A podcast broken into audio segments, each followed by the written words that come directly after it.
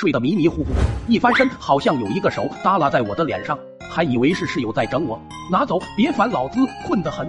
没人理我，那个手依然耷拉在我的脸上，顿时就有点恼火，脑袋耸了两下，再不拿走我就掐了。依然没人理我，卧槽，以为我不敢掐是吧？掐疼了可别怪我。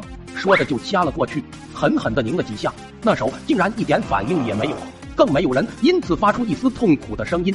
夜很静，室友传来的鼾声格外的清晰。什么情况？这是谁的手？大半夜的，应该都睡了。室友不会那么无聊吧？我又摸了下这手，好陌生，好冰凉。本来准备转头一探究竟，脑袋里面瞬间闪烁出了无数个恐怖小说和电影中的画面，心里顿时一惊。难难道真的有鬼？我吓得身体紧绷。手立马缩了回来，眼睛不自觉的紧闭了几分。我开始对我刚才的行为感到后悔，我不该掐他，这可能会要了我的小命。只感觉我脸上的手变得那么沉重，浑身冷汗都在往外冒。怎么办？怎么办？我不敢发出一点声音，甚至连呼吸都放慢了好多。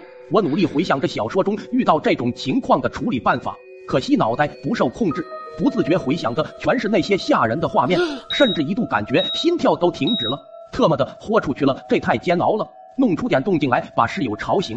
这么多人，我还怕个毛线？于是我心一横，卯足了劲，一个翻身把那手甩开，顺势捏紧拳头就砸了过去。砰的一声巨响，我从上铺掉了下来，拳头直接捶在了地上，咯嘣一声，胳膊剧烈的疼痛，我止不住的惨叫。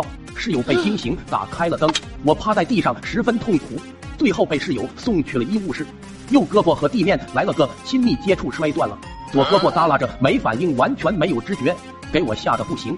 医务室的人说，可能是睡觉压的压麻木了，一会就恢复了。压麻木了，我一脸疑问，然后低头看了看左手，手背上几个红红的大印子，瞬间明白过来，刚才到底是咋回事？合着是我手压麻了，没有一点知觉，一翻身耷拉到了我自己脸上，我特么还自己给自己脑补了一场大戏，还自己掐自己。完事一个翻身扑空，还把右手给对骨折了，脑瓜子嗡嗡的吧？果然没一会，左手就可以动了，但是还是麻麻的。特么的，但凡我要是再多怂一会，左手就慢慢恢复了，也不至于给右手摔断了。医务室也处理不了，最后还是去了医院。回来以后，室友问我怎么回事，我讲完，他们差点没笑死。隔天差不多整个年级都知道了，有一个沙雕自己把自己的胳膊吓断了，我还能说什么？毕竟我胳膊上缠的纱布是铁证，